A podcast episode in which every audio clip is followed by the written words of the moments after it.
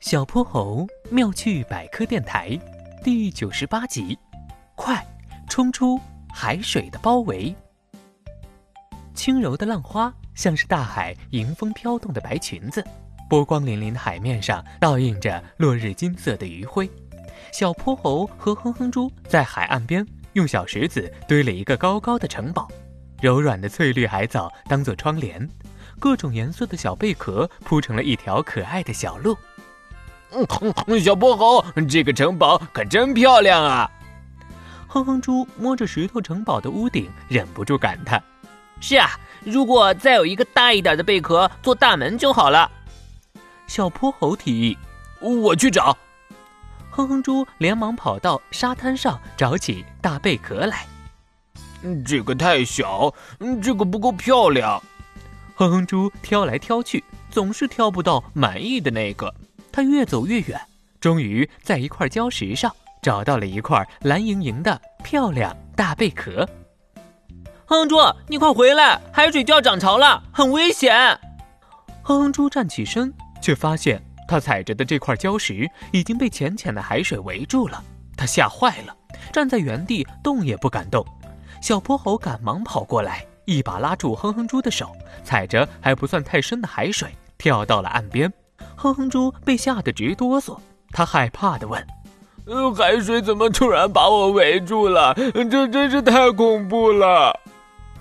这叫做潮汐现象，就是指海水在月亮的引力作用下引起的海面周期性的升降、涨落与进退。当地球表面的某个点距离月球越来越近时，月球对它的引力也就越来越大，海水受到月球引力的作用就会涨上来。你看那边。小泼猴指了指哼哼猪捡贝壳的那块礁石，哼哼猪惊讶地发现，那块礁石刚刚还裸露出一大片，现在就只剩一个尖尖露在海面上了。你看，那里已经被海水淹没了。如果不注意涨潮的时间，很容易发生危险。原来是这样啊！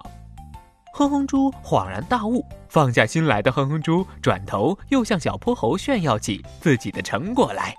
小泼猴，你看我挑的这个贝壳不错吧？哼哼猪把捡到的大贝壳放在石头城堡的门口，真是漂亮极了！哼哼猪好棒！小泼猴拍着手称赞。夕阳下，披着金光的石头城堡真像一座金碧辉煌的宫殿，特别是那个漂亮的贝壳大门，简直比大海里的珍珠还闪耀呢。小泼猴。妙趣百科，一天一个小知识。如果你喜欢小泼猴，想和我成为好朋友，一定记得点击订阅哦。